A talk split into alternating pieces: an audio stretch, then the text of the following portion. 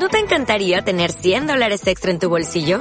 Haz que un experto bilingüe de TurboTax declare tus impuestos para el 31 de marzo y obtén 100 dólares de vuelta al instante. Porque no importa cuáles hayan sido tus logros del año pasado, TurboTax hace que cuenten. Obtén 100 dólares de vuelta y tus impuestos con 100% de precisión. Solo con Intuit TurboTax. Debes declarar para el 31 de marzo. Crédito solo aplicable al costo de la presentación federal con TurboTax Full Service. Oferta sujeta a cambios o cancelación en cualquier momento.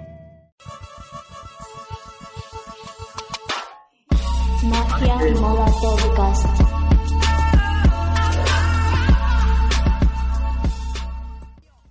Hola, mi nombre es Victoria Zachary y estoy empezando este podcast sobre moda, llamado Magia y Moda, porque quiero hablar de este tema de una forma más dinámica. Y si bien estoy acostumbrada a escribir y, y lo hago de una manera fluida, em, nunca lo había hecho antes en este formato y de forma independiente. Así que, bueno, es, es un, desafío empezar en este proyecto de forma autodidacta. En este primer capítulo llamado de cuerpo presente vamos a, a tratar las distintas formas de vincularnos con, con nuestro cuerpo eh, que nos permite la moda. Principalmente vamos a tratar sobre qué sucede cuando transformamos el cuerpo y a su vez el cuerpo nos transforma a nosotros, interpelando las distintas formas de resignificarlo a través de la estética. Vamos a escuchar dos entrevistas eh, que por esta vez las realicé en un lugar público con sonido ambiente, por lo cual la calidad del audio no va a ser la mejor. Sin embargo, el contenido es excelente. La primera entrevista la hice con las chiques de Silskin, un proyecto híbrido entre arte y salud. Eh, son Paula Hamsech y Noa Navarro quienes hacen prótesis estéticas de silicona para partes faltantes del cuerpo. ¿Cómo iniciaron este proyecto? Vino un chico que se había operado de mastectomía y había perdido los pezones y dijimos, bueno, eso también lo podemos hacer. Después nos dimos cuenta que afuera hay líneas de gente que hace eh, pezones prostéticos para, para también gente que haya pasado por mastectomía y dijimos, bueno, nosotros también tenemos, podemos tener nuestra línea. Claro, como que dijimos, bueno, a ver, trabajamos con silicona, hacemos prótesis. Podemos abarcar, o sea, cualquier persona que venga y diga, a mí me falta tal cosa, bueno, vamos a estudiarla y vamos a ver si la podemos hacer. O sea, si no lo podemos hacer, te vamos a decir, pero no vamos a cerrar la puerta de, ah, no hacemos eso, tipo, adiós. O sea, vamos a... Vamos a probar todo lo que haga falta. De hecho, todo está en desarrollo, todo vamos Claro. probando. O sea, viene alguien con un problema y decimos, bueno, ¿cómo lo podemos solucionar? Y bueno, nosotros haríamos esto. ¿Es lo mejor? No sé, nunca lo hice, porque nunca me tocó tu caso. Pero Claro. tenemos que intentar la manera de ver cómo, cómo lo para Y aparte como que aprovechamos esta etapa, o sea, esto, el despertar del proyecto fue en octubre del año pasado, pero nos pusimos realmente las pilas como en febrero o marzo de este año, eh, con toda la cabeza bien de decir, acá hay negocio, eh, pero en el negocio en el sentido no en el negocio de plata y que vamos a ser millonarios, sino como que en el sentido que hay, hay demanda, hay mercado eh, y no hay Hay una necesidad. hay una necesidad de mucha gente y no está siendo como eh, solucionada por nadie, o sea, nadie brinda esta solución. Entonces, decimos, hay un negocio porque porque hay, Hay hay demanda y hay y no hay ¿cómo es? Eh, oferta. Entonces, dijimos ahí, acá entramos y podemos cubrir un montón de, situaciones que no, no están siendo tomadas en cuenta, o por ejemplo, sabemos que, que para prótesis funcionales hay un montón de prótesis en 3D, hay un montón de gente que se dedica a eso, pero hay un montón de gente que no está siendo como atendida, que buscan la solución estética, no buscan la solución funcional. Eh, y no y acá en el país no te dan soluciones estéticas. Y cuando necesitas una solución estética los valores se van tipo por las nubes Eh, nosotros no buscamos que nuestras prótesis sean como exclusivas para ciertos ¿no? ¿Cuál es el impacto que creen que se puede generar a través de sus productos? Que no hay nada chiquito, como los pezones o los dedos, o algo estético que recubra esas que ya, eh, ya existen. Falta una, una, falan- una falange. O sea, hay muchos casos que vienen por una falange de un dedo que para la gran mayoría de las personas no te vas a hacer problema por una falange. Pero realmente el problema que que tienen las, estas personas de autoestima porque les falta una balance, porque perdieron, porque no lo, porque lo tenían y después lo dejaron de tener y que nadie le da bola porque es algo estético y que encuentran en una prótesis como la solución, o sea, ya está. No, o sea, obvio que, que vas a querer cubrir esa necesidad porque te puede hacer, porque le puedes hacer feliz, porque puede, no sé. Y porque nosotros también vamos a dar lo mejor que tenemos, o sea, desde lo que vos sabés que estás sentando con alguien que se siente afligida por cómo, cómo lucen, entonces vos necesitas devolverles esa, esa autoestima en base al trabajo que haces.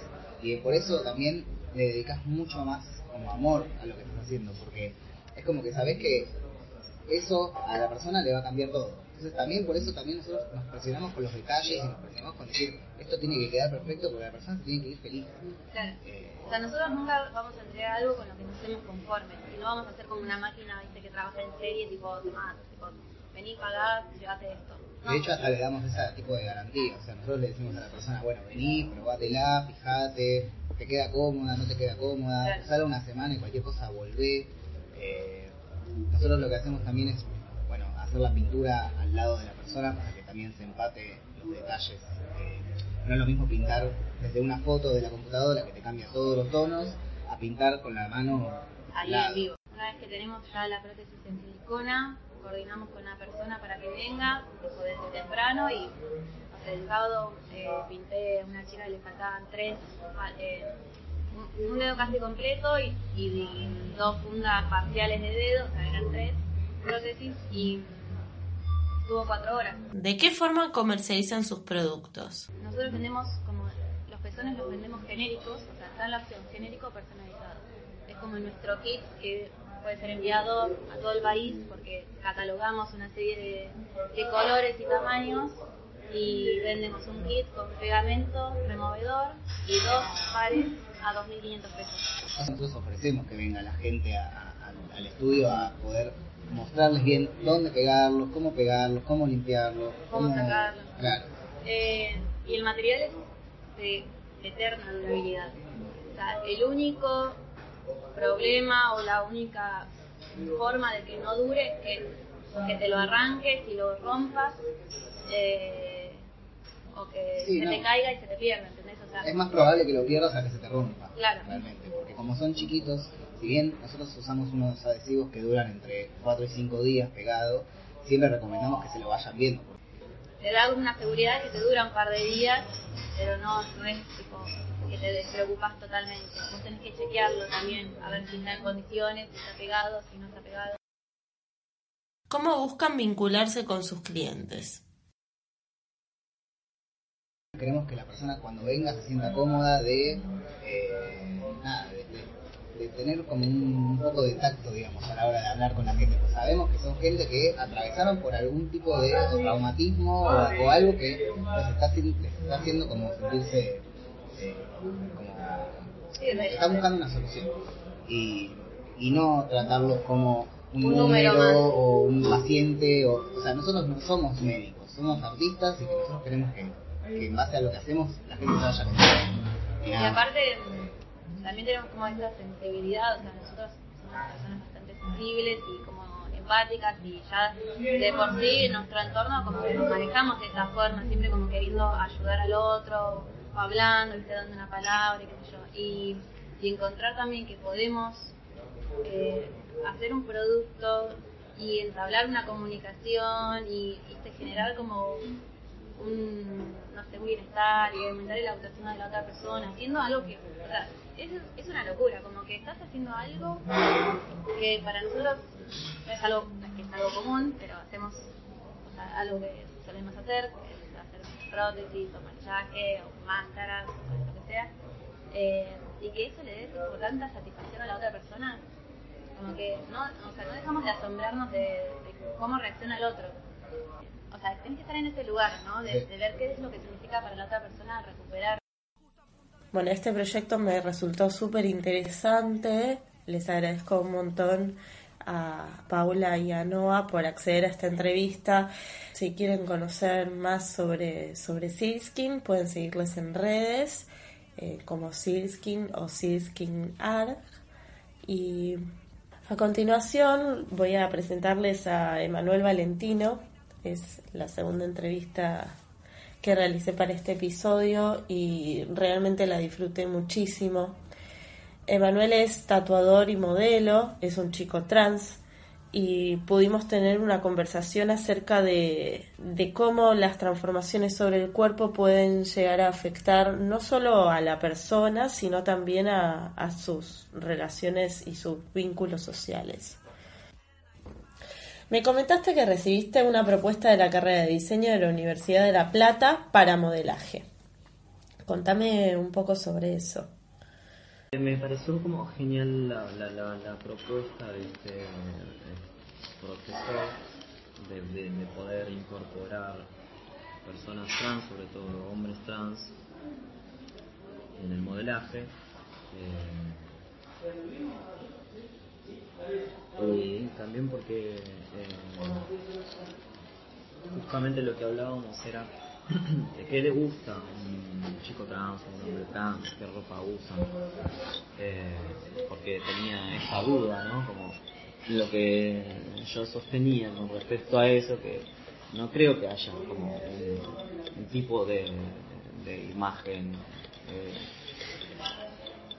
en cómo, cómo se debe vestir un, chico trans o una chica trans, ¿no? Porque como en todas creo que hay una, no solamente tenemos una formación cultural, sino también todo lo que nosotros vamos trabajando a través de los años y lo que vamos rompiendo con estructuras y los que no pueden hacerlo y nada, siguen en la sociedad como todos y no quieren este, hacer absolutamente nada que modifique ni ni provoque la visión del otro, ni, este, ni discriminación, un rechazo, o que le haga pensar, o lo que sea. Yo le decía, vas a encontrar en realidad, como en la vida misma, como en el mundo, diferentes eh, pensamientos y formas de, de, vestir y de mostrar los cuerpos, porque más allá de ser trans somos personas. Empezamos a buscar eh, información de eh, modelaje de los chicos trans o hombres trans dentro de dentro de la moda y eran como muy pocos y sobre todo latinos como latinos eran como nada contados con los dedos en la mano en Brasil quizás uno este eran como muy poquitos eh, más como sí se notaba más la visibilidad por ahí quizás en Europa o en Estados Unidos y acá en Argentina él me decía no no conozco ningún chico trans que como que, que, modele o que tenga esa posibilidad o que sea visible o que llamen para eso este yo decía no bueno yo, yo tampoco o sea, si bien eh, siempre me había interesado y siempre me, como, me interesó como todo lo que sea diferente, y no estoy hablando del 2019, estoy hablando de 15 años atrás, 15 años atrás, en, los cuales este, eh, mi imagen era totalmente andrógina y era lo que me gustaba, pero bueno, nada, ¿qué pasaba? Eh, salir a la calle con una pollera y estar pelado y, y era provocativo y era peligroso. No digo que ahora no lo sea, depende de dónde estés. Salir totalmente diferente, por ejemplo, en zona oeste, en donde estoy ahora, si salgo maquillado o con algo totalmente diferente, aunque haya una ley de género, mi vida puede correr riesgo. Este, entonces, eh, más allá de, mi gusto por la moda o lo que quiera mostrar eh, en querer y en contra de algo, eh, en estos momentos que parece que realmente estuvieron como las mentes muy abiertas, está este otro lado que, que es el que vivimos y que quizás por eso también hay muchísimo miedo, que es a lo, lo, lo, violento a lo, a lo, diferente, ¿no? Pero ya lo, lo, violento pasando a un extremo, que mostrarse como un cuerpo disidente, con gustos diferentes, en ciertas partes de Buenos Aires y de nuestra provincia, es un riesgo. ¿Crees que es posible que dejen de existir las etiquetas?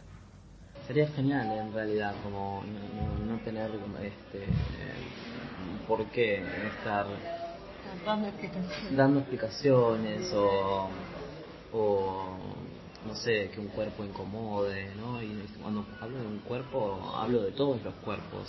Alguien delgado, alguien gordo, eh, alguien de, otro color de piel, alguien totalmente tatuado, alguien que tiene un labio leporino, no sé, todas las diferencias. Eh, todas las corporalidades, no solamente por, por ser trans. Creo que lo que se ve muy positivo de esto y que lo rescato muchísimo y que lo veo y me parece no sé, me parece fascinante son las nuevas generaciones. y que eso es lo, creo que lo más importante, porque si a mí, años atrás, quizás, que también, obviamente, tengo mis, mis prejuicios y mis imposibilidades, eh, me hubieran educado de otra forma y hubiera sido así de generación en generación, probablemente se hubieran evitado muchísimos dolores y eso es lo que veo de, las generaciones de ahora, la diferencia con los niños, ¿no? de, cómo, de cómo son educados, de la libertad, de la libertad de que puedan elegir. Eh, y eso es lo que va a ser un futuro diferente también. Y que lo estamos viviendo ahora en el presente. lo vemos en que puedan elegir un juguete o un color de ropa un rosa, un nene, entre comillas, o una nena, negro o azul, y, que ellos mismos también, que son pequeños, puedan decirlo eh, a los grandes. ¿no? Eh, eso creo que va, marca mucho lo que va a ser un futuro. Y es genial eso, como tener esa esperanza de que gran parte no va a sufrir esto. Seguramente sea diferente, ¿no? Tengan que enfrentarse a, a otras cosas, pero tienen, tienen herramientas, cosa que mm, yo con 41 años en una generación anterior no la tenía. O sea, uno se, se, fue haciendo de esa herramienta mediante muchas cosas, ¿no? Eh,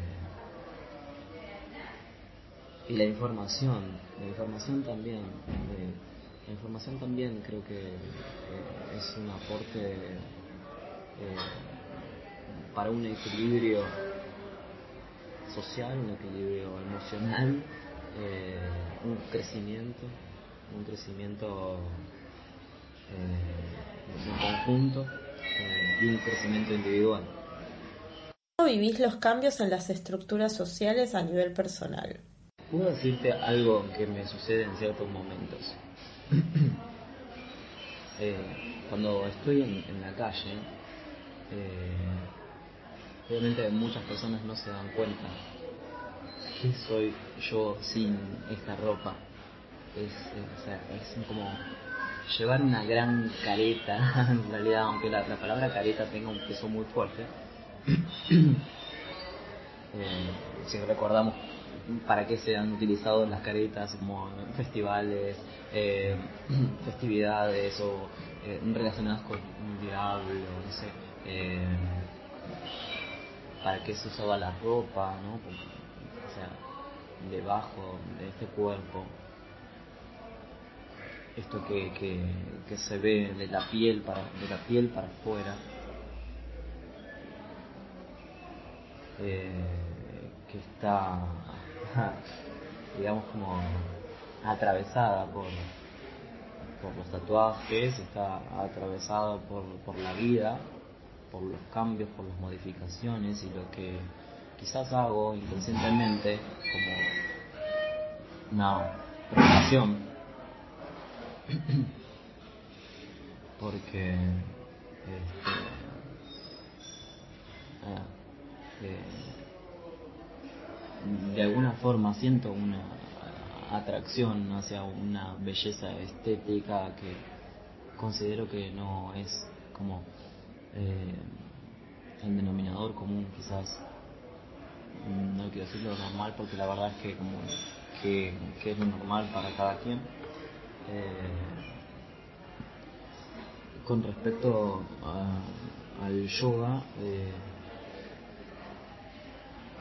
el yoga lo que, lo que me está enseñando no solamente es un equilibrio entre lo bueno y lo malo que tenemos todos, decir esto porque realmente nadie es absolutamente bueno ni absolutamente malo.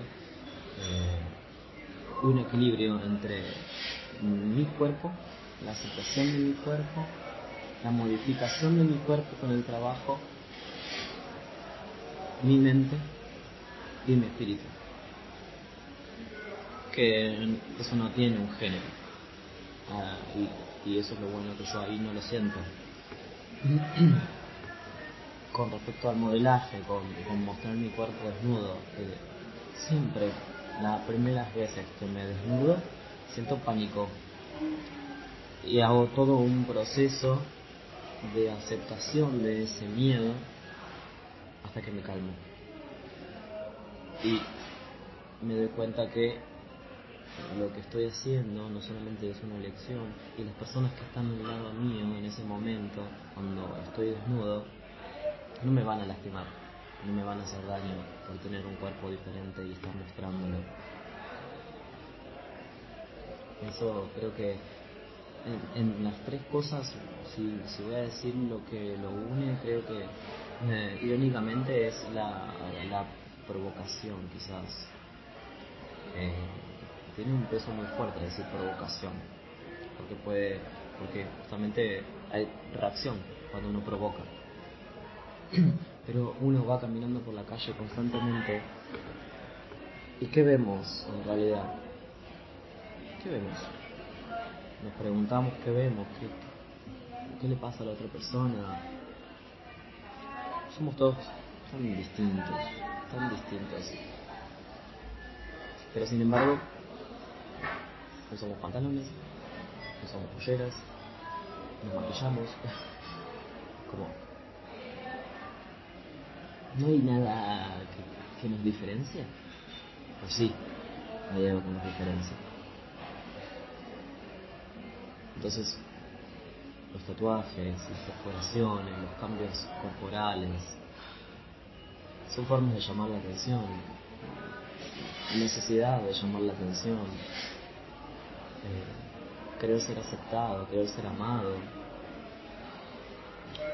Eh, no, no, no buscando con la provocación eh, una violencia, una reacción violenta, sino eh, creo que eso como una necesidad de ser aceptado.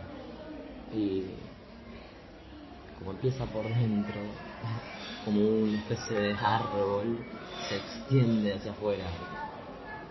Creo que, imagino que eso es todo lo que, lo que une el, tatuaje, yoga y, modelar o mostrar mi cuerpo, que se descubra una belleza.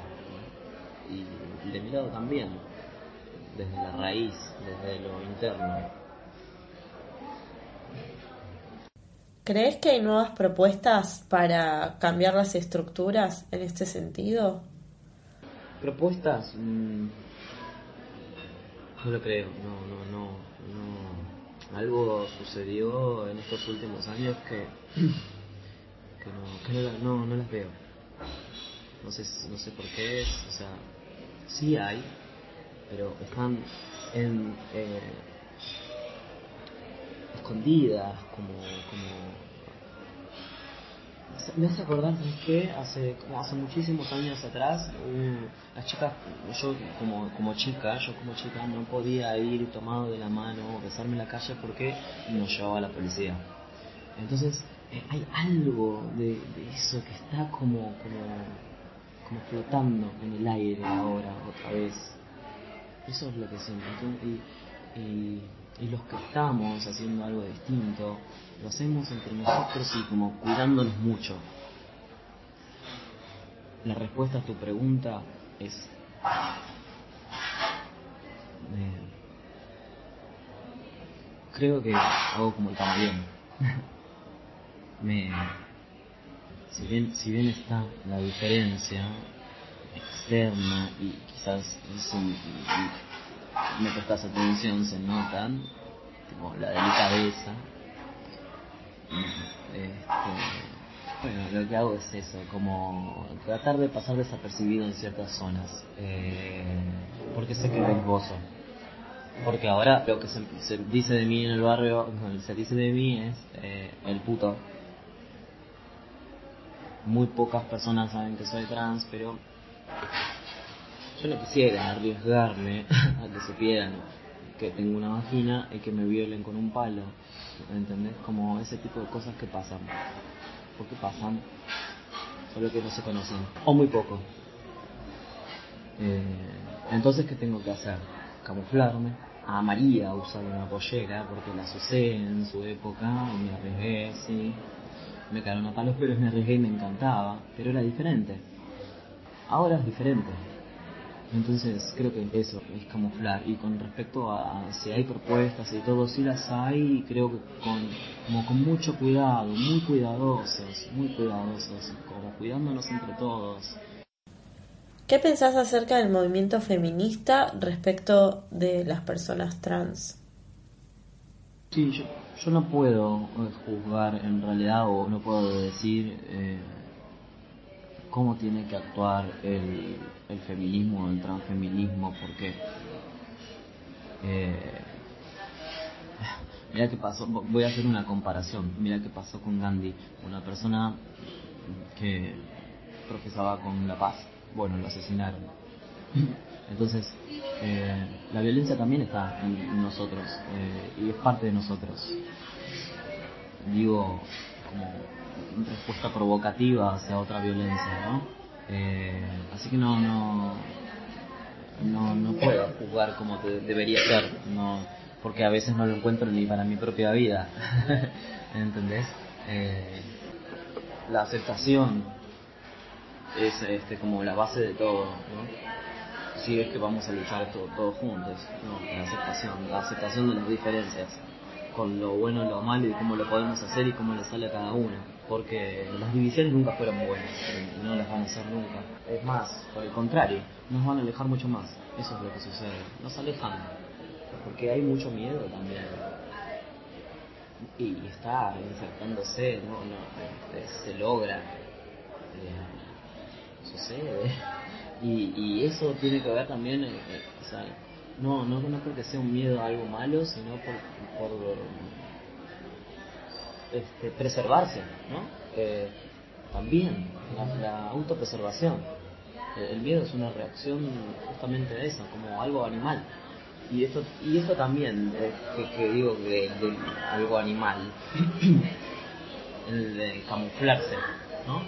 Va de nuevo, vuelvo como eh, a, lo, a lo más primitivo de, cada uno que no tiene que ver ni con lo trans ni nada, porque seguramente un chico trans que se vea femenino, que no se haya hormonizado, probablemente tengan miedo que descubran su cuerpo. O una chica, normalmente ahora a la noche que sale sola después de las 12, tiene miedo. Bueno, esas cosas antes no sucedían realmente. Estoy hablando en, en- en- como en un intermedio no en la época de los militares o un poquito después, sino como en un intermedio, 2004, 2005 hasta mm, 2016, 17 y ahora todo cambió. Pero lo, lo bueno, y, vuelvo a resaltar, es que hab- hablando de las, de, las, de las nuevas generaciones, que no se callan, que ellos no tienen el miedo que tenemos insertado nosotros. Eso es lo genial y esa es la esperanza, que no, no tienen ese miedo metido de tantos años. Cu- Cuando viviste varias cosas, procesos, en fin, eh, enfrentamientos con la policía, eh, todos, todos estos cambios. Internamente uno le queda miedo con lo que con lo que con lo que lucha, ¿no? lo que combate. Eh, primero con uno mismo y después hacia hacia afuera, expresándolo como pueda. ¿Sentís que como varón trans tendés a reproducir algunas conductas patriarcales? Creo in- internamente que es un trabajo como muy fuerte, hablando de, de los cambios.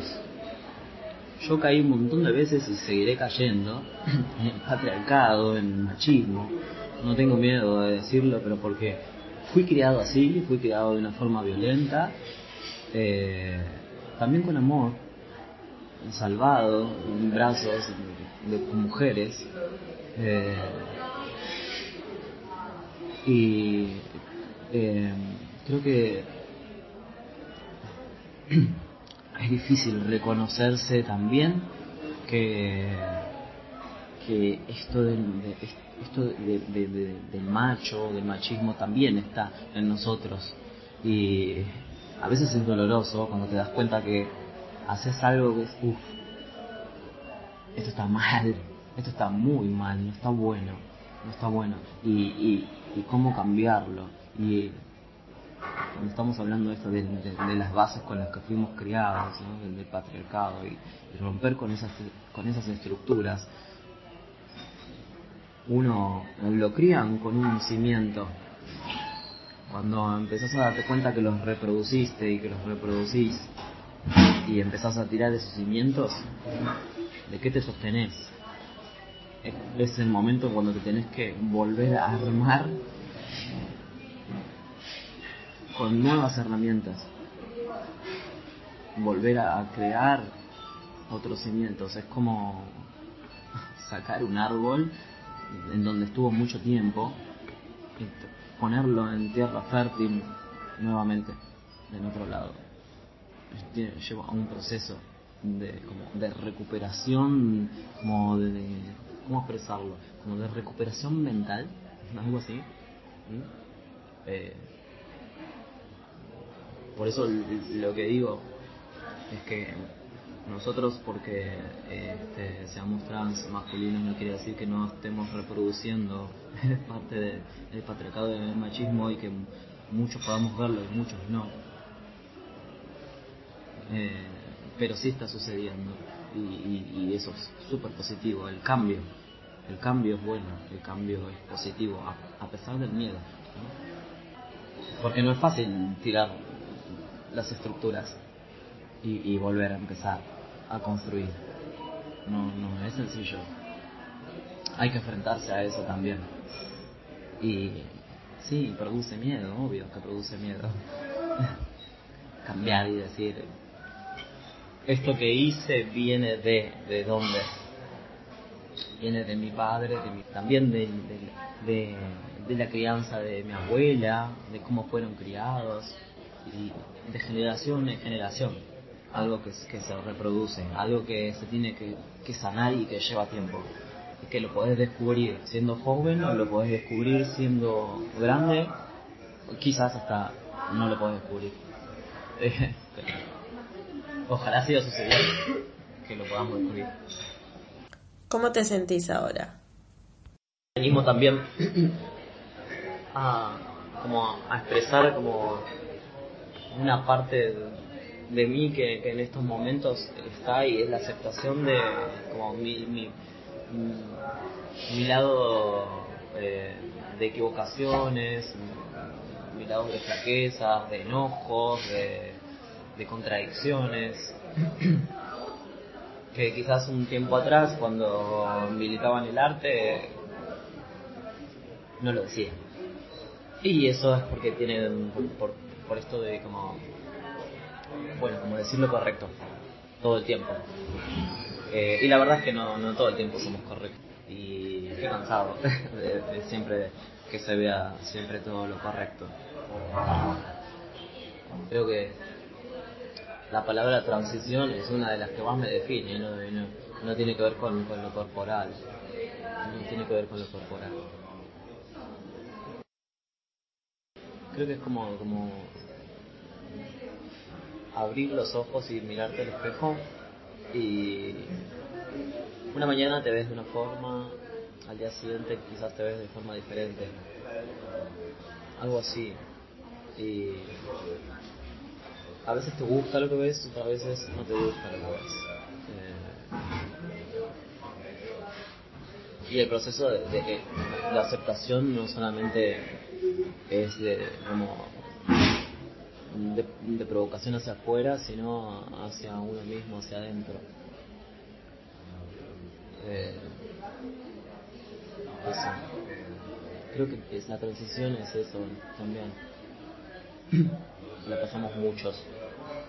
siempre cuando digo aceptarme, eh, creo que es en ese en, este instante. Eh, hace hace poco eh, una persona que admiro mucho y, y, que amaba forma de, vivir. Eh, en este momento está entre la vida y la muerte. Entonces, cuando digo aceptar, hablo solamente de, de este instante que estamos viviendo ahora. Esta hora ah, son las 12 y 34. Eh, te estoy contando esto y esto es lo que estoy como aceptando, lo estoy diciendo, lo bueno y lo malo y lo que estoy sintiendo por dentro ahora.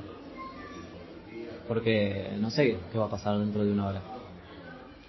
Eh, todo cambia, todo el tiempo. Nosotros también, cambiamos todo el tiempo. Bueno, llegamos al final de este primer episodio. Ya vendrán algunos mejores en cuanto a, la edición.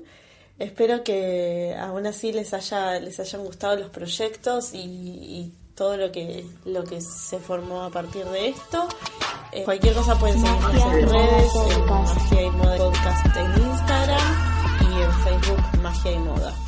Un beso, los espero en 15 días.